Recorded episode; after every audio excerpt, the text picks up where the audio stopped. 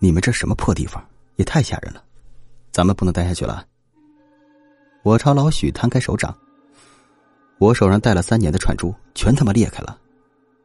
为了赚钱，我已经强忍恶心与恐惧，硬撑着干了一天活，但是再也忍不了了。天色已晚，我打算包个车，连夜赶回城里。老许只是抓过我的手，皱着眉看。我的手腕上，昨晚被丫头昌握住的位置留下了一个青色的手印，四根手指的手印。由于我一整天都心神不宁，所以压根儿没有察觉到手腕发疼。也是留意串珠的时候才发现。端详许久之后，老许叹了口气。平日嬉皮笑脸的人突然那么严肃，让我瘆得慌。老许说：“你是不是被缠上了？被缠上？那丫头昌正在跟踪我，难道说，昨晚那个女人还会出现？这不可能啊！”我明明什么都没做，为什么要遭这个罪？老许不置可否，走到不远处打了几个电话，回来朝我撇撇嘴说：“按照我们老家的说法，我怕你这情况来不及求神拜佛了，现在方法只有一个。”老许给出的建议是，跟丫头昌拼个鱼死网破。如果夜深时丫头昌不出现，那再好不过；如果出现，就赌上一把，强行灭了他。总比在睡着时被掐死要好。我只是来卖酒的，从没想过要跟这玩意儿干个你死我活。况且，我们晚上在哪里过夜，一时半会儿还拿不定主意。思前想后，老许提议，要不然去他奶奶家休息。老太太家有四层楼，施展得开。老太太的宅基地就在五里外的小村子里。我和老许从夕阳西下，走到月上梢头。幸好乡间的道路都修整过，铺了水泥，在大路上行走比田间小道要踏实的多，不用担心孤魂野鬼会突然扑出来。当我们俩走到村口时，老许甩下背包，打开，翻出两瓶酒，递给我一瓶。我俩干了两口，把瓶中酒全部泼洒在地上。老许冷笑着说：“哼，做个了断吧。”我笑不出来，只觉得手腕隐隐作痛。到老许奶奶家里时，人家都已经休息了。我有些尴尬的径直去了四楼客房。老许和老太太在楼下商量怎么除去丫头昌。客房里空荡阴凉，地砖都没铺。房间正中摆着一张双人床，墙角放了个漆红的大衣柜。我满心凌乱，翘着二郎腿躺在床上给弟弟发消息，告诉他我明天就回去了。过了一会儿，老许上楼来。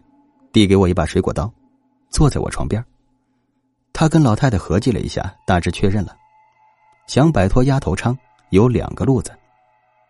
文的方法是查清丫头昌为何会出现，并帮他了结怨念，跟他讲明白，已经不需要再挂念人间了，让他平静消失就好。我迟疑道：“可是我感觉，他都已经不会说人话了。”老许点点头说。咱们遇到这个丫头昌啊，和我小时候看到那个拖孩子下水的女人一样，都已经丧失心智，谈不了了。所以，只能来武的。家里这菜刀太钝了，我去找把锋利的镰刀来。老许伸出右手大拇指，在脖子上抹了一圈。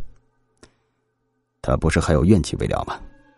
不给他留脑袋，不让他再想太多。夜晚来临时，我缩在被窝里，紧握着水果刀。如果丫头昌真是缠上了我，那么他出现后应该会袭击我。昨天是手机铃打断了他，但今天恐怕就没这么幸运了。老许按照计划躲在红漆柜子里，一旦发生危险，我就先用水果刀顶住，而他趁机从柜子里跳出来，一刀劈下去。但是，会这么顺利吗？我忐忑不安，假装睡了，神经依然紧紧绷着，屏息凝神，静待丫头昌的出现。但随着深夜愈深，我的知觉就会愈发难以分清，眼前是那混沌的漆黑，究竟是现实还是梦境？或许这只是一场梦。一觉醒来，丫头昌消失了，我手腕上的手印也消失了。就在我几乎快要沉入梦乡时，一阵凉风吹来，我浑身鸡皮疙瘩都起来了。妈的，果然躲不过去了，还是追来了。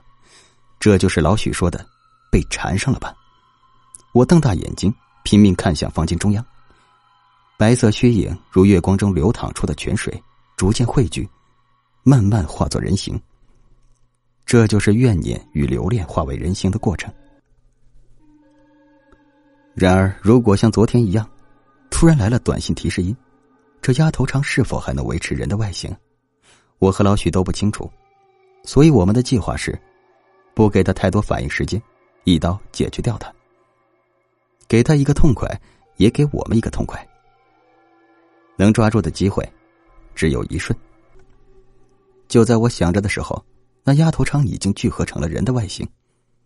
一个身穿白衣的枯瘦女人，头颅深深低垂着，无论如何都不抬头，像是要完成昨夜未完的事。她毫无犹豫的转过方向，朝我爬来。由于无法抬头的关系，丫头长爬行起来就好像坏掉的木偶，姿态丑陋又畸形。当他靠近我，伸出手想要一把抓住我的时候，我咬牙刺出了手中的水果刀。可是。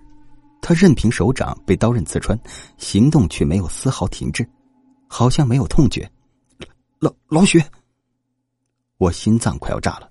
砰的一声，祁红衣柜的柜门被踹开了，藏在衣柜里的老许跳了出来。他一步登过来，做了个擒拿的姿势，整个人跪在了趴着的丫头昌背上，那可是一百七十多斤的重量。被老许跪压的一刻，丫头昌发出了低吼，那是他第一次吼出来。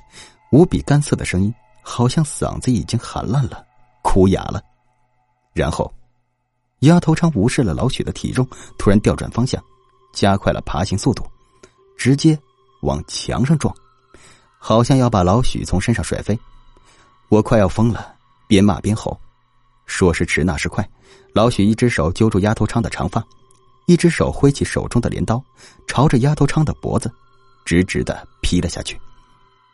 但偏偏没砍断，没砍断，而且没有血，哪怕锋利的镰刀已经劈出了那么深的口子，伤口处却一滴血都没流，只有一股浓烈刺鼻的腥臭气，混着冷风吹来。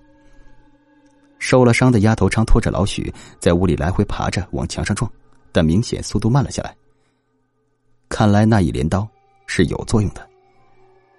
丫头昌没有像昨天一样消失，或许是因为我们的刺激让他怨念更深。那今晚要么是他被彻底干掉，要么就该是我们消失了。按理说，只要再一刀就能结束眼前的一切，可老许却愣住了。由于刚才那歪斜的一刀，丫头昌的脖颈上出现一个巨大的裂口，因此他的头颅已经无法再深深垂下了。老许一只手本来正揪着丫头昌的长发，因此也自然而然的将他的脸给朝上提了起来。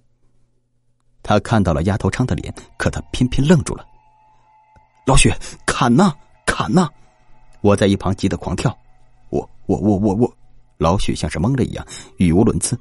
我连滚带爬冲过去，没想到那丫头昌一个歪斜，甩掉老许，夺命一般的朝我扑了过来，抱着我的双腿，似乎又想拖住我。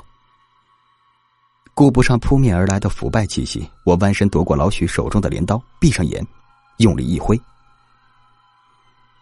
丫头长消失了，留下满屋淡淡的腥气。空寂幽暗的房间里，只剩下我和老许两个人，喘着粗气，满头大汗。